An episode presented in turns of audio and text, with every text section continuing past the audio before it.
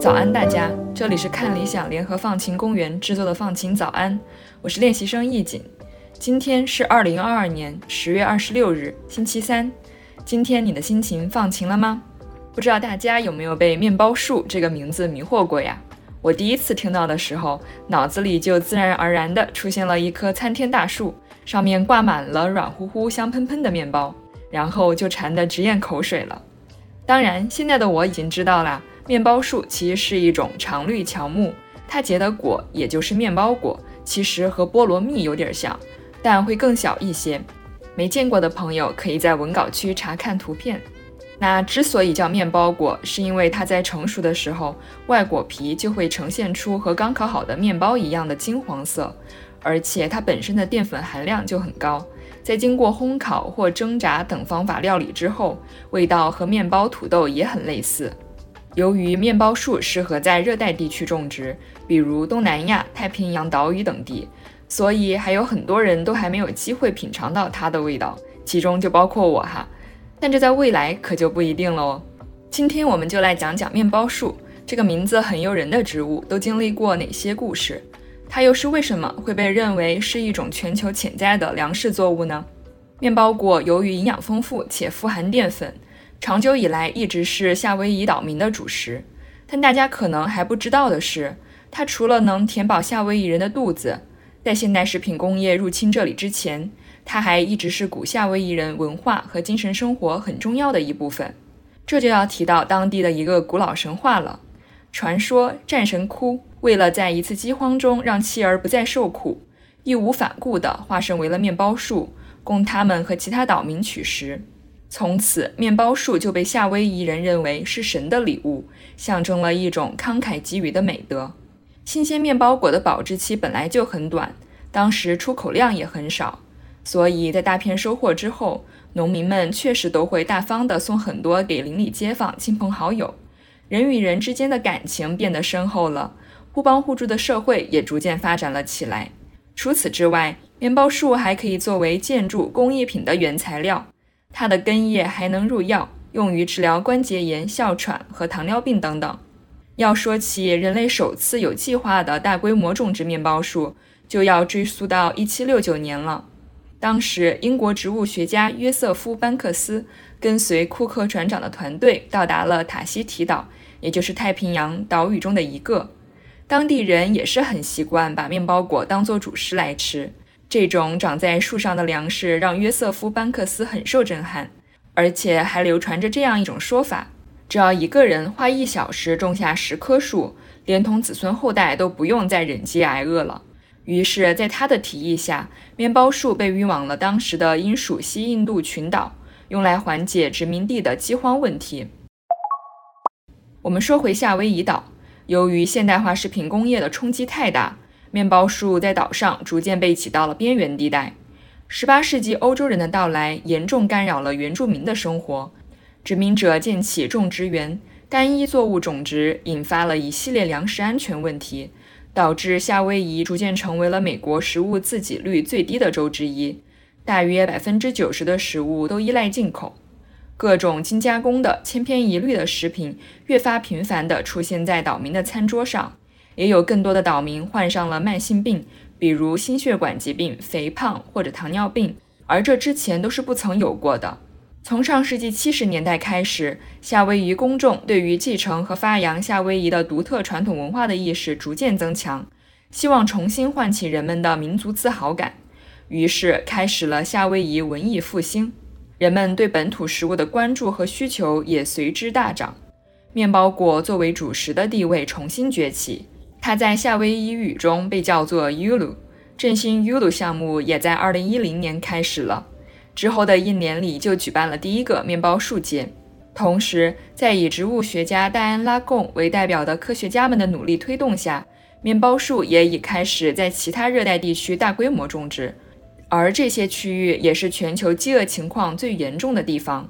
2003年，戴安就在夏威夷岛成立了一个面包树研究所，和许多科学家一起致力于发现、研究和保护面包树的多样性。到现在为止，他们已经从太平洋的三十四个岛屿上收集并保存了来自三个物种的一百五十个品种的面包树，是世界上最大的面包树多样性储存库。他们还在二零一七年建立了一个占地两英亩的面包树再生有机农业示范园，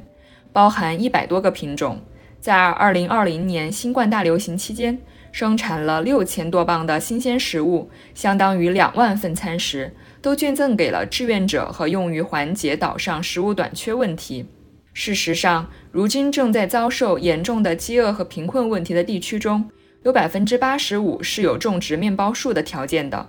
因此，面包树在缓解全球饥荒问题上是有巨大潜力的。戴安相信，面包树的世界之旅还远远没有结束，仍然需要有人像两百多年前的约瑟夫·班克斯那样，为面包树的传播做出努力。虽然相比主流粮食作物，比如水稻、小麦、土豆、红薯等，面包树的相关研究仍然是较少的，但是越来越多的科学家从中发现了面包树成为未来超级食物的潜力。那这都有哪些依据呢？首先，在健康方面，面包果的优点就很突出，由它生产的面粉无麸质，升糖指数低，含所有人体必需的氨基酸。在2020年。不列颠哥伦比亚大学的研究团队就通过较为完整系统的实验，证实了面包果作为基础饮食时会对人体消化系统和健康造成的影响。这项研究结果已经发表在了 PLOS ONE 上。科学家们首先通过构建模型，模拟了人胃肠道中的酶系统对面包果的消化过程，发现面包果中的蛋白质可能比小麦中的更好消化和吸收。在小鼠实验中，喂食面包果的小鼠。生长速度和体重也明显高于正常饮食的小鼠，而且没有观察到对健康的任何负面影响。升糖指数是用来衡量食物对血糖影响的。升糖指数高意味着食物易消化、吸收快，葡萄糖能迅速进入血液，更容易导致高血糖、高血压。而升糖指数低的食物相对来说就更能帮助人体控制血糖。面包果的升糖指数就很低，和山药、土豆相当。这对肥胖、糖尿病患者非常有利。在如今农业遭受高温残酷冲击的环境下，面包树的另一个优点也显现了出来。由于它是乔木，应对极端环境的能力会比水稻、小麦等草本植物更强，能承受长达三到四个月的干旱。而且，一棵树每年结出的果实可以重达两百千克，大约可供一个人吃上半年。它还不用年年栽种，需要的水和肥料也更少。它还可以像其他树木一样，从大气中吸收二氧化碳，净化空气，还能改善土壤条件，实现农业的多样化。近期发表于《PLOS Climate》的一项研究，还详细评估了面包树在未来适宜种植的区域，包括东南亚、中美洲、南美洲北部、加勒比和非洲的大片地区，而适宜生长的纬度会向北延伸至印度东北部和佛罗里达州。向南会延伸至智利和新西兰。除此之外，面包树这种传统作物的振兴，还为热带地区的个人和家庭创造了更多增加经济收入的机会。在收获之后，可以大规模加工成面粉进行出口，拉动了部分贫困地区的经济增长，也让更多人了解到了这种健康食品。而且，根据戴安的说法，面包果在任何阶段都是可以食用的。当面包果又小又绿的时候，吃起来是介于鲜笋和蘑菇之间的口感，完全成熟的时候，果肉是奶油色的，淀粉含量很丰富，就像一个大土豆，适合油炸和炖煮，切成片晒干也可以。再熟一点就会变软，味道清甜，可以当做甜点或做成馅儿饼。总之，还需要我们意识到的一点是，在气候变化、国际冲突、新冠疫情等问题。导致的全球粮食危机的冲撞下，实现农业的多样化是十分必要的。仅依赖少量作物品种来养活大量人口是不可持续的。我们需要有更多的选择。面包树作为潜在的粮食作物的可能性，等待被进一步挖掘。其实，除了面包树，BBC 就曾在2019年报道过五种可能的未来超级食物，比如原产于南亚。生长迅速且抗旱，被称为奇迹之树的辣木树，还有在日本已经有几个世纪的栽种历史的裙带菜，它含有植物中很少见的欧米伽三脂肪酸，以及具有降血压、抗凝血的特性。墨西哥菜里常见的仙人掌也可以算在内。